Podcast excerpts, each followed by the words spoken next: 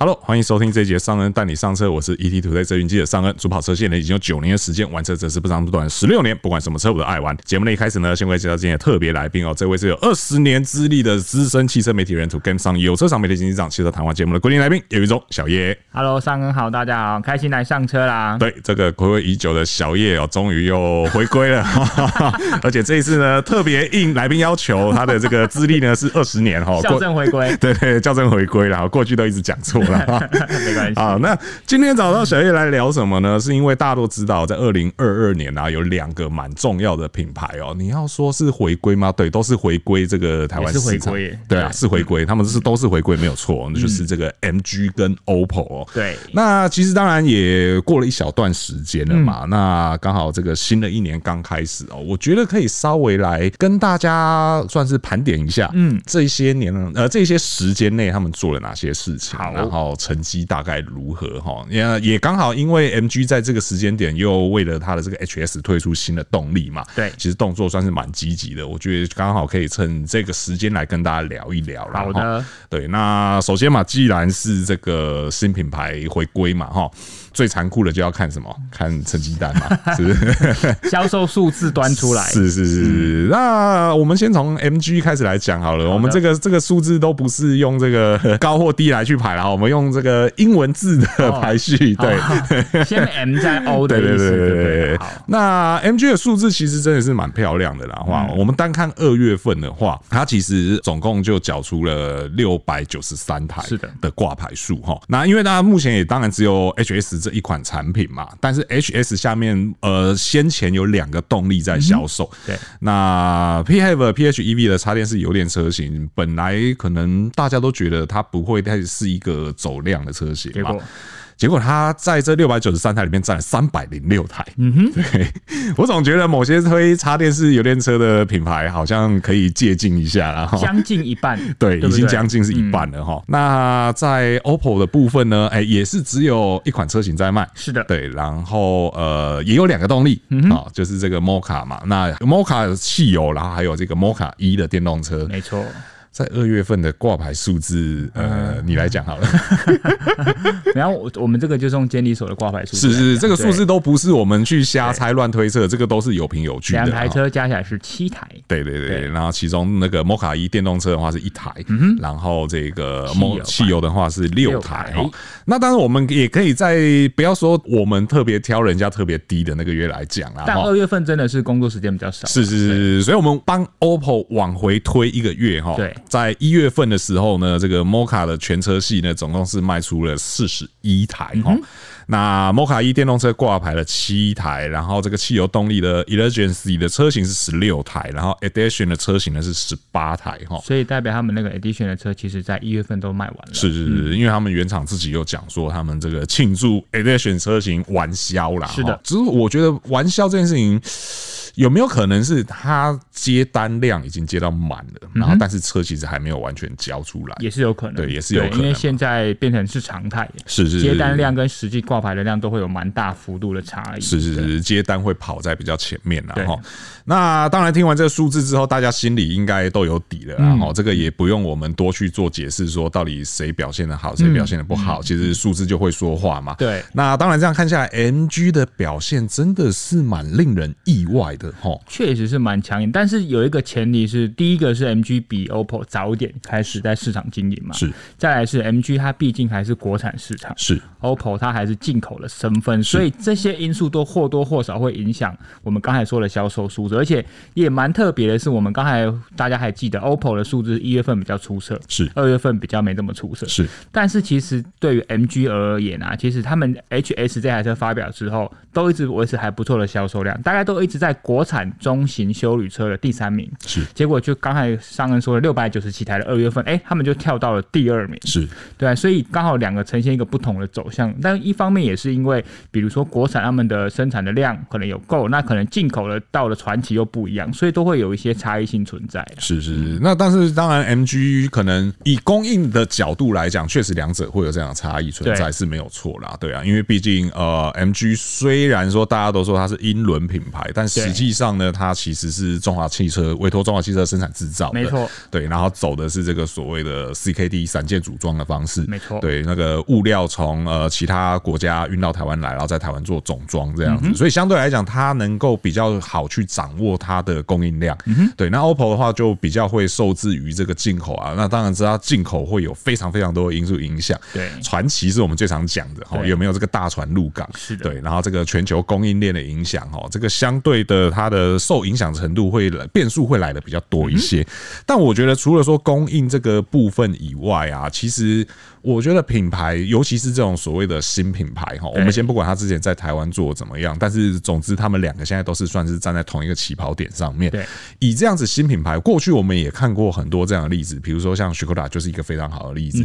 对，那许可达的胜利方程式已经摆在那边了。这两个还有 Kia，对对对对，Kia 也是一个，对对对。那这这些品牌在前面已经都做过了这个很好的榜样，我都走了路给你看了。是是是，那。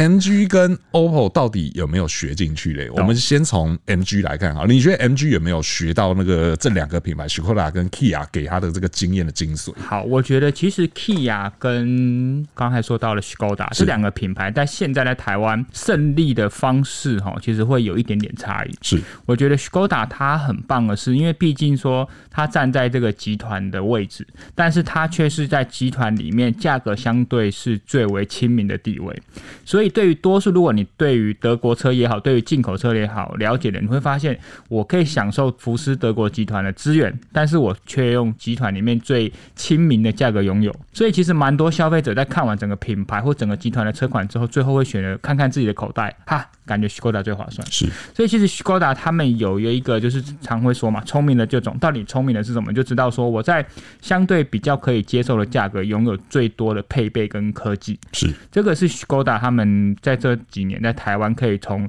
一两千台一路爬爬爬爬到现在六七千台的这个表现，我觉得这个是一个关键，因为他们本来虽然说这个 Škoda 品牌在台湾一开始对于台湾消费者是陌生的，但是当你知道它所拥有的科技之后，就发现它其实一点都不陌生嘛。是，好，这个是他们立基于福斯集团的优势。那 Kia 来说呢，其实我觉得 Kia 刚回到台湾也是有不是说一开始就走非常顺利，因为他们那个时候选择了两台车国产，然后后来才进口。是，好，那 Kia 这个品牌一开始对于台湾来比较吃力是。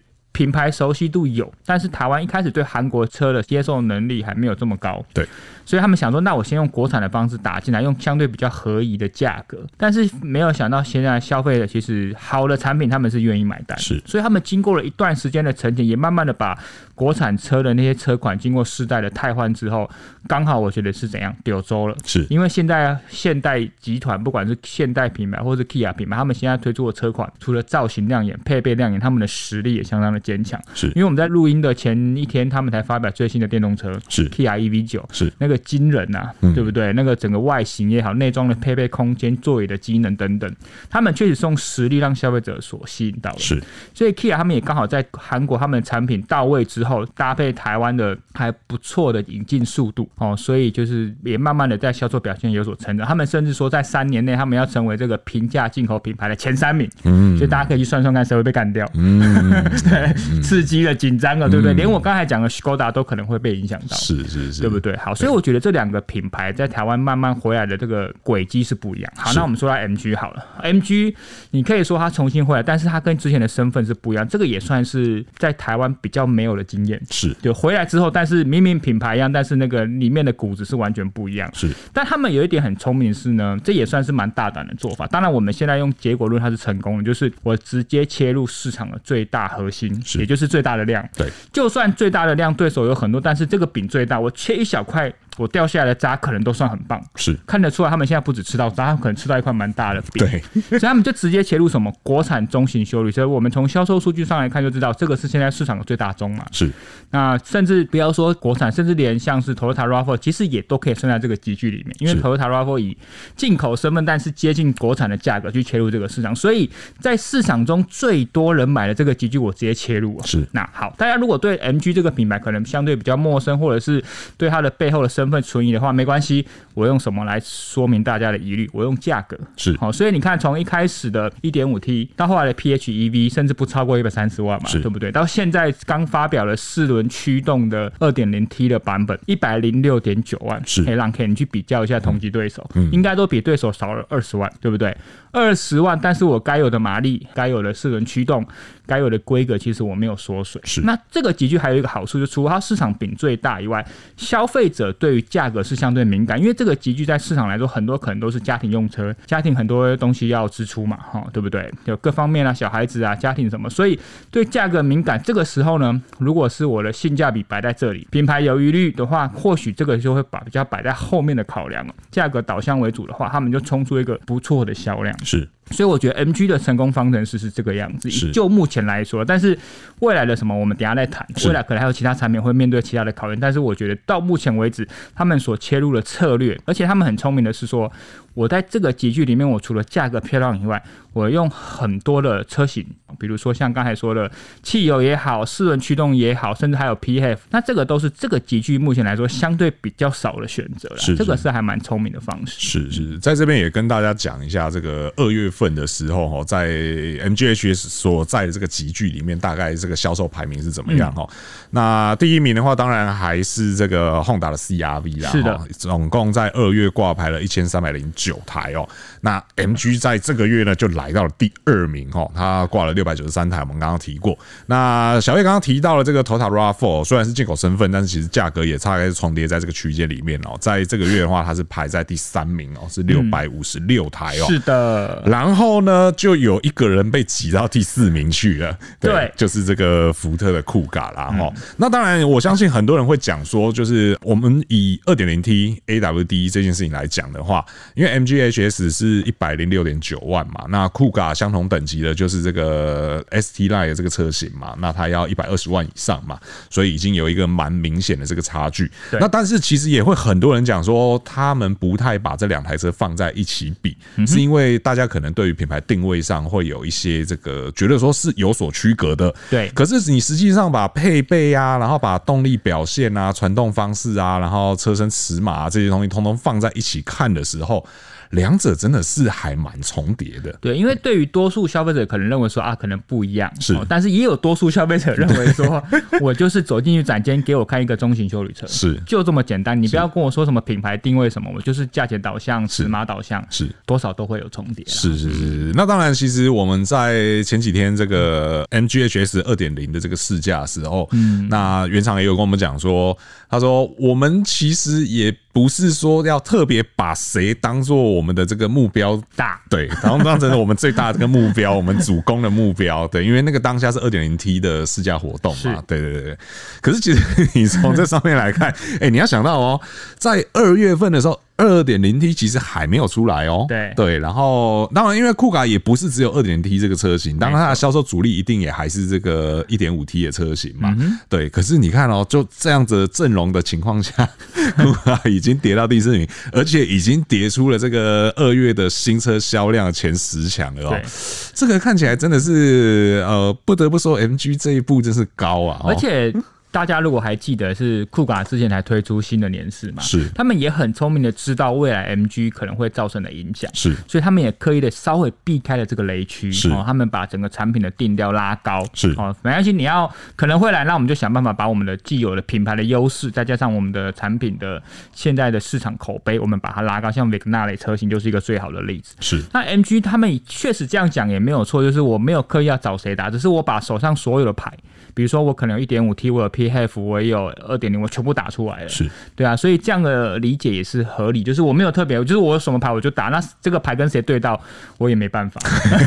而且说真的，这个市场目前来说，以国产来说，中型修理车有四轮驱动本来就比较少，是，因为大家现在慢慢的都追求前轮驱动、四驱通勤为主嘛。是是是，四轮驱动可能会比较出现在进口的身份的车款。是，所以这方面也刚好啦，就是反正你四轮驱动的不多，我就推做，反正你 CRV 又不做。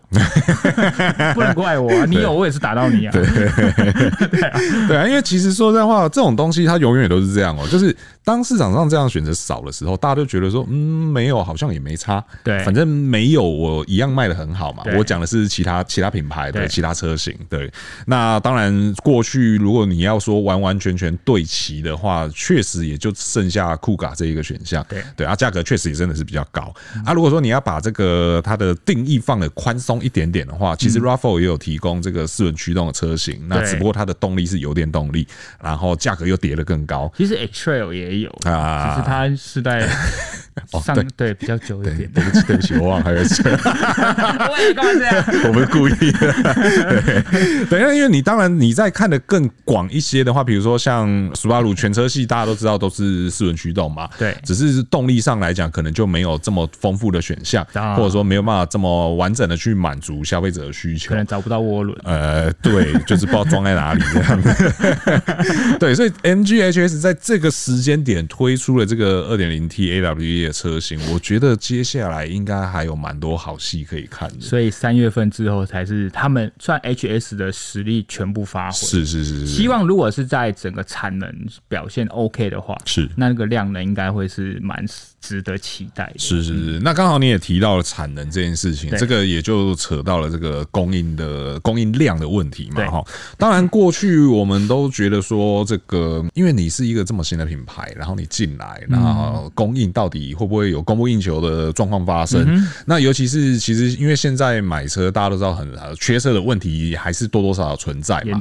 对，所以就很容易会出现说，如果假设我今天走进去，然后结果业代跟我讲说三个月后、半年后才能交车，嗯，那我可能会转头就去别家了。对对，这个是现在是蛮容易会发生的事情哦。不过原厂有也特别借这个试驾的机会，有跟我们讲啦，说就是当然现在虽然二点零 T 开始开放订车了，嗯哼，但他们也承诺说他们会先以前面订车，就是前面订那些一点五 T 啊，然后 PHEV 的那些订单啊，以那些订单为主，他们会先把那些订单消化掉，然后这个二点零 T 才开始陆续交车。好像可能等到六月份之后。是是是，那六月份除了说开始交这个全新的二点零 T 二 AWD 的车型以外呢，他们也说在六月的时候呢，他们要让它的这个产能哦去逐步提高，然后到六月的时候呢，他们要挑战这个每月交车要破千台。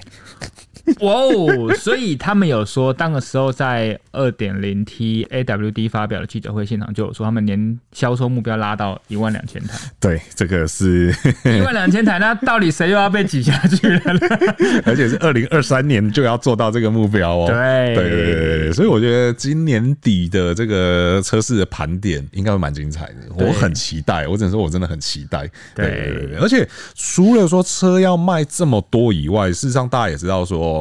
新品牌大家还会有另外一个疑虑，就是我买了这部车之后，我的保修会不会很麻烦？我们对，或者是我们再退一步说，我买了这部车之后，我会不会变成孤儿？对对对对，这个是大家都很担心。那变成孤儿是什么样的情况下，大家会担心？就是比如说你这个品牌很新，嗯，那你品牌很新就代表什么？你的展示间、你的服务中心可能很少，不够。对对对对，那你很少的情况下，我们先不谈说你的服务能量可能会不够，嗯哼。最大的担心点是什么？就是你没有家产在这边，你要跑路是容易的，对不对？我这样讲没有错吧？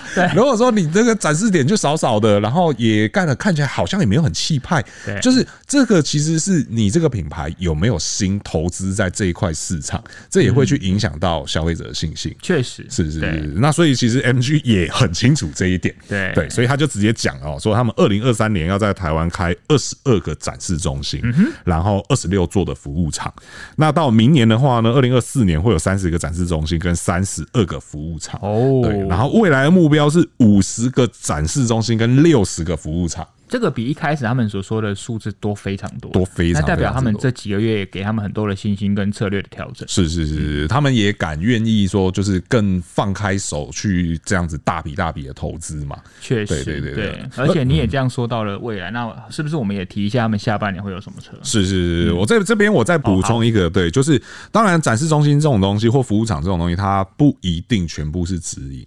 对不对？一定还是会有外面来这个所谓的授权经销嘛，加盟，对加盟的概念嘛。你当然一定是这个品牌有做出成绩，外部的人才敢去投资。当然，对对对对，因为毕竟盖一个展示中心，它虽然说蛮多展示中心老背后老板都蛮有钱的，但毕竟那还是会痛啊，好不好？现在也是几个亿的事呢。对对对，对，尤其是你要知道，就是他们一直在强调他们是英伦品牌，对，对，所以说他们的展示中心的规格其实是蛮高的，嗯、对，那个投资都是蛮大笔的，对对，那一定是你这个品牌看起来够稳健，然后有未来有持续性，然后人家才愿意投资进来这样子，对，所以说。我觉得或许再过一段时间，大家就会渐渐习惯，就是你在路上都可以看到 MG 的车，然后同时也可以看到 MG 的展间。MG 的其实能见度蛮高的。其实因为我三月初的时候有去武林农场，就是去去赏花嘛。对。路上有遇到啊，对，然后我跟我朋友，我们都有共同的一个想法，就是其实我们过去应该在路上就已经遇到不少次了，对，只是因为它的轮廓跟某些车有些像，你不仔细看的话，你不会发现。可以这样讲那么直白，因为我开始也在原本也想讲说，我每次看到它是 GLA 吧，还是叉三啊？啊，原来是 MG 啊，对，看到那个六角形的 logo 就哦是 MG，对对对，所以说。就未来发展确实是还蛮值得期待的，尤其是当这个 HS 他们说这个三兄弟全部到齐之后，哎，他们没有要停下脚步，嗯，对他们接着还有新车要来，对。不过他们现在对于下半年要发表那台车真的是三缄其口了，是。对啊，但他只会说好，我们确定下半年会有一台新车，是。啊。那他们为什么这一次会这么的？保守秘密，因为他们前呃一台车 HS 其实蛮早就开始运作，是。那消费者也很多的期待，所以消费者在当时也很多的猜想，就是说，哎，这个车型的话，比如说在其他市场卖多少钱，那我觉得台湾应该该卖多少钱，所以给了他们很多的关注，所以他们可能觉得这些关注或许也是个压力啊，是，所以不如我们下半年先不要讲证明，但是其实我们大概都可以猜得出来，因为其实以目前 MG 在全球市场的布局来说，哈，就是修旅车哦，不是大就是小。那不是比 HS 更大，就是比 HS 更小。是，所以我们目前都猜测应该会是更小那个方向走。是是是，对啊。但是我觉得，如果说我今天猜测的正确是往更小的修旅的方向走，大概就会正面遇到哪一台 Toyota Corolla Cross。是。好，我们也都知道现在 CUV 这个市场是热的。但是大家也不要忘，他们现在的对手这样一拉开，其实他的对手会比现在 HS 的更多。是，而且他们也自己也知道说，因为 HS 是站在市场的热区，所以我很愿意给他资源。我现在夯不啷当，我就给他了三个动力选择。是，那未来如果我猜测的这台是比较小的这台修理车是正确的话，依照他们的策略，很有可能就不会有提供这么多的动力选择。是，所以它可能会是一个销售的辅助，但它可能不会成为双箭头的力量。我个人是这样认为。是是是。不过也，我觉得也像你最一开始讲的，就是踩在这个大的市场上面哦，即便哪怕是掉下来是血血，哦可能都非常大一块这样。对。那如果它切入了真的是这个像 Corolla Cross 啊、HRV 啊，甚至像 Kicks 这个集聚的话，对。那个饼也是颇大的呢，也是很大呢。而且如果他又复制了一样的，就是比照 HS 来办理的话，价格先决。对，价格先决这件事情的话，我觉得就当然我你要说能够撼动 Corolla Cross 多少，我觉得这个还有待商榷。对，只是其他两位真的就要紧张一下。如果我直接踩出六字头来说，是因为当初 Kicks 的成功方程式就是它有六九九的选择，是大家在慢慢的涨价了，配备的升级，世代的更新，然后其实不大有六字头的选择，是。那如果今天我 MG 这台小的 CUV 踩了全新的车款，是，也有一个不错的配备，我开出了六字头，是。哇哦！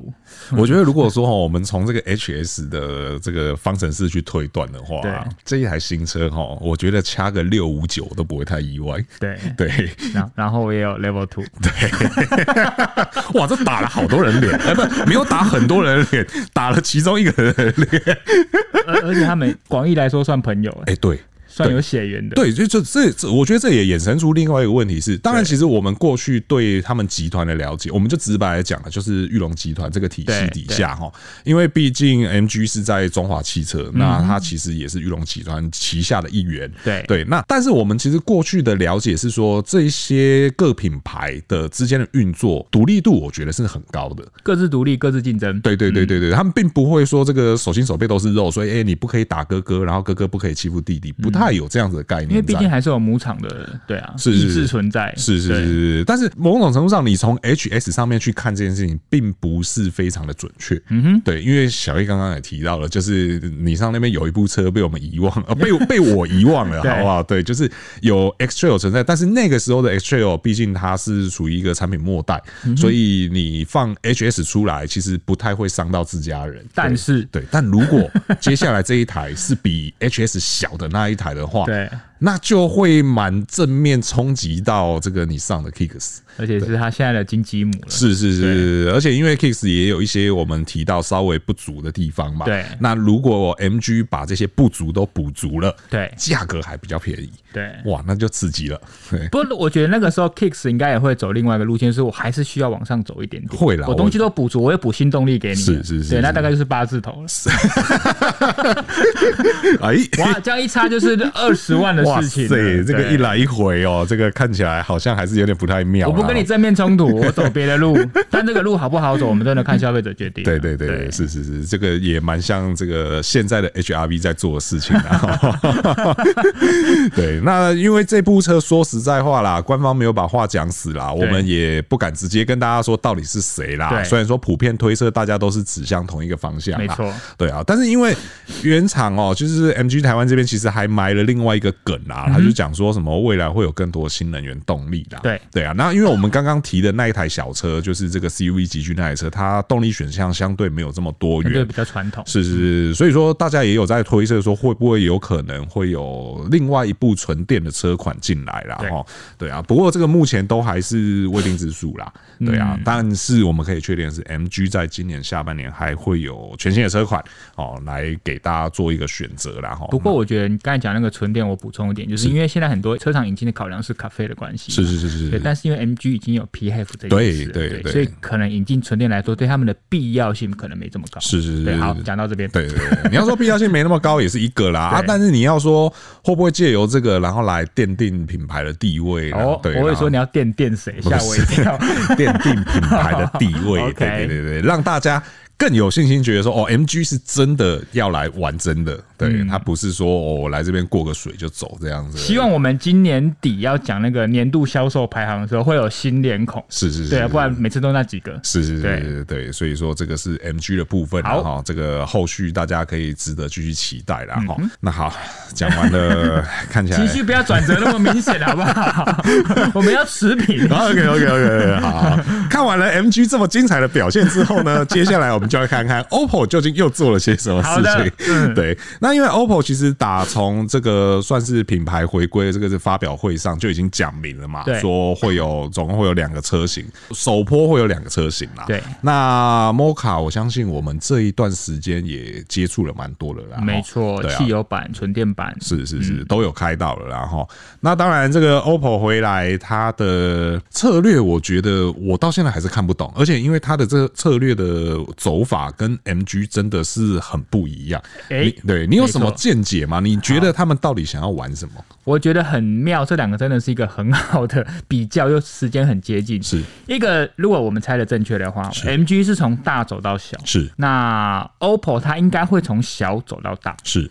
对，那其实第一个来说就就已经不大一样了。是，再来是说呢，虽然说我们都知道 OPPO 是德国啊，德国，但是它其实现在在整个的这个斯坦提斯集团下，蛮多东西需要跟人家共用，那蛮蛮多的东西都会被牵制住，我觉得是这样子。所以他们来的时候，他不能只有指定这台车的价格，他还要考量到他的兄弟车。是，那 MG 没有这个包袱啊，对不对？我就是来，我又没有兄弟车，嗯，对我只有母集团有兄弟而已，对我这个没有兄弟车的问题，所以我能怎样调整价格？就是只要母厂愿意给我这个资源，我都尽量的做。是，但 OPPO 必须还是有这个牵挂，但因为我们都知道，它在这个集团下，它的最直接的兄弟就是 Peugeot 嘛，或者是 Citroën，所以有些东西的价格方面，我觉得都还是会受到牵制。所以呢，他们来的时候，确实在第一台的 Mocha，其实我觉得外形是出色的，是，但是在价格方面，真的就切入一个比较尴尬的区间，就是他们这个车型对于大家知道小了 CUV 嘛，是，那它的尺码来说呢，就是我们常说的 Big Segment。所以它的兄弟对手有哪些？比如二零零八就是他的兄弟，是确实他比二零零八便宜，但是他还是站上了百万级距上。那这个级距又有很尴尬的是，其实除了我刚才说 CUV 真的很多对手，你不管国产不管进口，夯不啷当我可以输说出十台以上。是，而且还有一个遇上是很热卖的品牌，比如说 Skoda，是对啊，福斯、马自达。哦，还有 Suzuki，对，这些都不是好惹的对手，都是进口哦。对啊，全部都占了你前面的这个位置哈，你要撼动真的没那么容易，对不对？而且现在马自达 CX-30 有个优势，长得好像法拉利的修理车，大家最近不是疯传吗？花钱买了个寂寞，对不对？因为多少促进了 CX-30 的热销啊，没有这个题外话。对，所以你会发现说，其实 Mocha 本身的产品的亮点是有，但是它真的切入一个。不好发挥的空间，又受到原厂的牵制，是，所以我会觉得说，像那个时候我在我自己的频道，我试完 Mocha 之后，我就说啊，说真的，那个时候在试完的时候，我还不知道最终的售价，OK，对，但是我们已经有知道预售价，所以不可能一次。差个十万二十万嘛，对，所以我们就知道说他可能未来的路会比较辛苦一点。是我那个时候也说，就是啊，你都叫德国闪电了，不然这样子你全部进电动车好了。嗯，对啊，说说不定这样还会比较多的亮点，或许一开始的销售量会比较吃力，因为毕竟现在电动车在台湾还不是主力的，是真的也是算比例不高，但是至少大家对你会有记忆点的，不然这样你以 Mocha 这个车型切入的话，然后你的价格可能没有办法让大家哇塞立刻杀红了眼，真的是吃力啊。是是是，跟大家呃回顾一下这个 Mocha 的售价，好，因为这个。售价说实在话，连我都有点陌生了。对，因为就知道它不便宜，所以我真的没有特别把它的价格给记下来哈。对，这个二零二三年式的 Mocha Edition 就是已经卖完的这个车型的话，是一百零三点九万。是的，哈啊，现在你还能够买到的，就是这个 Elegancy 的这个车型只要一百一十一点九万哦，然后以及它的这个 Mocha E 纯电动的版本要一百三十九点九万哦。没错。对，这个价格真的是让人有一点点这个。我们以我们以牌价来说，你走进去，目前你买得到的的版本的话，哈，就是一百一十七了。是是是。对，那你看像它的直接的对手，比如像 Skoda，是，对不对？卡密克它都还有百万内的选择。是是是。对啊，那还有是一些日系对手，其实都还有百万内的选择。是。所以我觉得在这方面价格制定上，真的是会让他们比较吃力一点。是。然后你刚刚提到一点是说，受制就是他们还是会受到比较多集团的这个。你要说政策也好啊，对，牵制也好啊，我就突然好奇了一件事情哦，就是因为我们刚刚讲，它这个斯特兰尼斯集团底下，在台湾你大概比较常听到的品牌，除了这个刚回来的 OPPO 以外，最常听到的就 Peugeot 跟这个雪铁龙嘛。对对啊，雪雪铁龙可能相对 好了，但至少有一个 Peugeot 在那边。对，那我们都知道这个 OPPO 是这个一个集团嘛。呃，一一个代理商，嗯，对，一个台湾的总代理嘛，对。然后呢，跑叫雪铁龙又是另外一个总代理，对。我就比较好奇，他们两家在台湾这个关系会不会因为原厂会去管到他们两个吗？还是他们两个其实也就是各自竞争？我觉得以台湾的总代理的角度，应该会是各自竞争，是是是，对，应该会是各自竞争。但是你在原厂在沟通价格的时候，他们原厂可能会有一些想法啊，对，会会有一些坚持，就是没关系，我我不会告诉你说我怎么想，但是我放这个价格给你的时候，我对。另外一个代理商可能不好说话。OK OK OK，懂懂懂懂。所以说这个可能、嗯、来来来的这个下的指导棋是在更上面就已经先下好了，对，对，而不是到最后才跟你讲说，哎，你不能这样对他啊，你不能这样对他，大概不会是这个样子。然后，对啊，所以说其实你看我，那我们又再延伸到一个更深入的，就是 OPPO 回来，因为我们也讲的是同一个集团，然后甚至骨子里也是同一个东西，但是看起来好像。帕旧那边没有受到太多的影响，对不对？没有受到影响，是是。但是我觉得，因为这些非主流的品牌啦，那我觉得帕旧来说，他们本身是爱好者是相当的坚定的，是对啊，因为他们本身，因为你在台湾发系车的选择就是这两个品牌了，是，所以对于他们来说，吸引的这些族群是非常的忠实的，是，也不会受到任何影响。就是今天我喜欢法国车。我走进去 OPPO，我相信那个味道绝对是不对的。哦，对了，对了，对了。虽然说我们就说嘴上说在骨子里一样，但确实产品的调性是非常非常不一样的。对，尤其是现在，我觉得现在跑就有车子，当然你除了美型以外啊，功能那一些，我觉得也都是非常完备的。对对，或者是说，我们讲一个最直白的，就是我花了大钱，然后买了一个这么独特的法系进口车。嗯。不要说我坐进去，我在的人坐进去都要觉得这个车子看起来是五班呢。对对对，这是这很重要嘛。嗯、那那这这五班当然就牵扯到很多部分嘛。你要说质感也好，你要说设计也好，你要说配备也好，Peugeot 的目前在台湾的全产品线，甚至连包含像这种大型的箱型车，我都觉得是有做到这一点的。嗯、可是相对来说，OPPO 在这个部分就好像没有发挥的那么的。我觉得他们要先知道说，我要去哪边找消费者是，就像刚才尚恩说的是，我相信多数的消费者你走进去要买 Peugeot 的车款的时候，不是价格先决，也不是说我只是想要开一台进口中型休旅车，我各个品牌都看看。是。这样子的消费者有可能不会是多数，是。很多人都走进去，因为说我要买 Peugeot，因为它的什么车型很好看，它的什么车很吸引我，就直接走进去 Peugeot，我来谈价格了。是，这会是这种像法系也好像这种相对比较非主流的品牌，他们的销售的特色，也是他们消费者轮廓在这里。是，那对 OPPO 来说呢，他们第一个要先找出这样的消费族群，就是到底有谁想要走进来 OPPO？因为有一个比较麻烦的是呢，因为现在 OPPO 所进的车款跟之前的 OPPO 是没有任何连接的。是，就算我们不要讲车迷，连车型都没有连接。是，以前 OPPO 在台湾卖最多的就是什么 Corsa，是，但 Astra，哦，这些车款都是相对比较中小型掀背车。当然不是说现在 OPPO 没有这些车可以选择。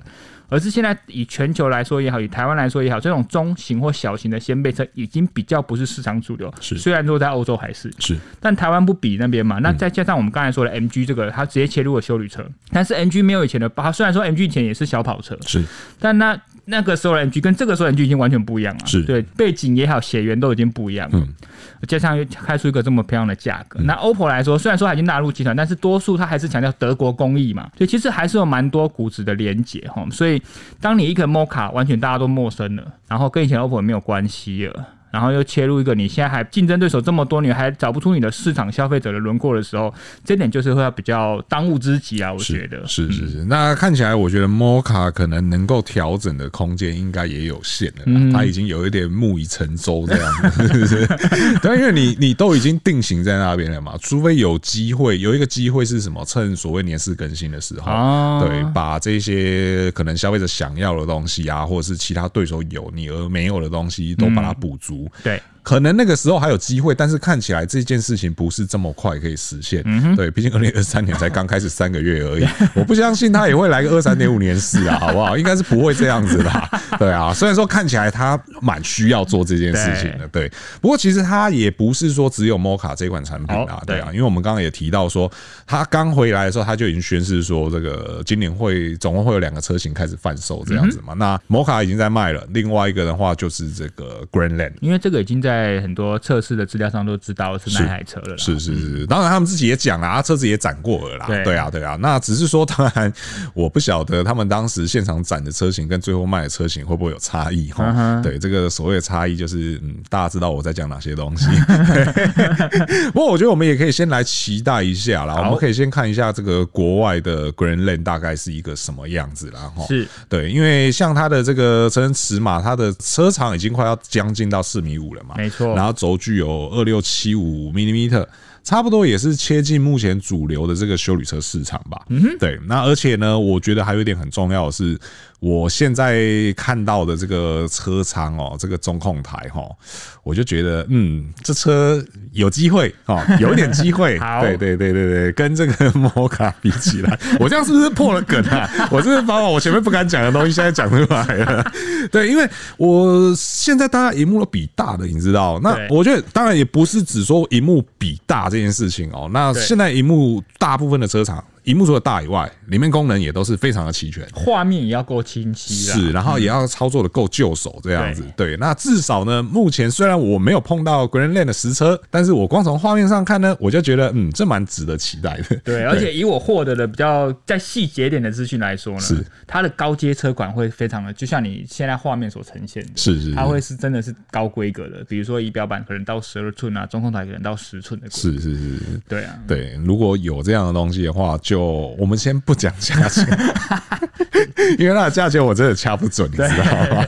你也应该也掐不准吧？你会有一个，但我就用之前的逻辑嘛，是好。因为之前的逻辑就是我们会拿二零零八来比嘛，是是，是，那你二零零八跟 Mocha 比较的那个价差哈，大概会是在六万块左右。是，那我们讲这个 Greenland 的兄弟是谁？是大一点，那就是 Peugeot 的三零零八嘛。是，所以大家再去抓一下三零零八现在的入手价大概是多少？是，然后你再抓一下，就大概就知道说提。所以我我我猜这一台 Greenland 大概也会是一百三十左右。是是，对啊，那这个对手其实也很多，也是很多啊，对啊。你不管它的车型大小，不管它的价格，就是一堆人在那边等着它。三零零八是什么？就是进口中型修旅嘛。对啊，对，那进口中型修旅第一个想到谁 r a f f r a f f 好，那我们如果讲德国的对手，德国的 Tiguan 啊，Tiguan 对，那还有还有还有什么车款？那个 Skoda 也在那边摩拳擦掌啊，Kodiaq 那些嘛，对不对？那这些都是对方的招牌，是啊，Tiguan 是招牌，Kodiaq 是招牌，RAV4 中 招牌中的招牌，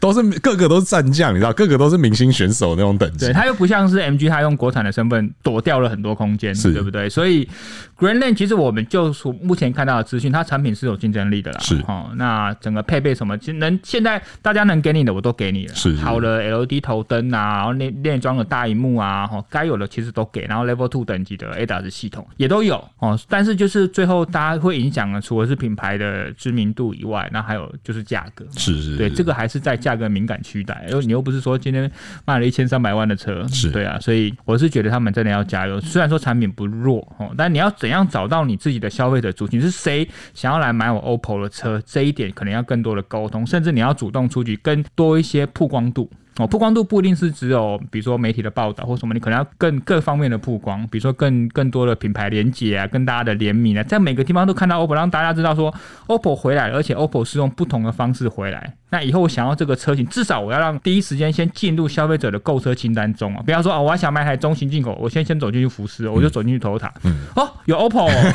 所以这件事是蛮重要。但我不是 OPPO 不好，但是你要先让大家进入第一个脑海中的印象。是是是，啊，这个也就又回到像这个 MG 一样的课题嘛，是就是为什么 MG 会在这个时间点把它的这个服务场跟展示中心的量往上喊？嗯哼，其实某种程度上，当然这个也是提高能见度的方法之一。对对对，当你家附近方圆几公里内就有这个品牌的时候，你自然而然对它就会有印象。对，那你对它有印象之后，你自然而然就会你在需要买车的时候，想要买车的时候，你就会有兴趣进去看看。如果说你连看都没看到的时候，那真的是很难呐。所以为什么现在我有发现这几年一个特色，就是很多品牌都开始做一些社区型的服务站。对，就是我想要更深入。当然，除了提供更好的服务，因为我们现在车口数越多，是，但也是提供一个能见度。是，它就是一个无形的广告。是是。所以其实我也很好奇，就是因为我们自己的频道很喜欢做一些找车友来看车，是，我也希望有机会找看看 消费者你现在看到这个 OPPO 的反应是怎样。所以我觉得大家也可以尽量留言在这支影片的下面。是是是，你除了说那个社区服务站以外，我觉得还有另外一个现在也很常见的，因为以前过往他们做所谓的外展，其实可能就是去百货公司，然后一个周末这样展一下，对，高尔夫球场啊，对对对。但现在有越来越多品牌会做所谓的城市概念店，或者是这个期间限定店、快闪店，对对，快闪店之类的。那那他那个时间就不会是一一个周末而已，他可能会拉长到几个月的时间。你就有很多菜可以去炒了。对对对对，这个也是一个可以试试看的操作去问雷射什么时候停租，我把它租下来。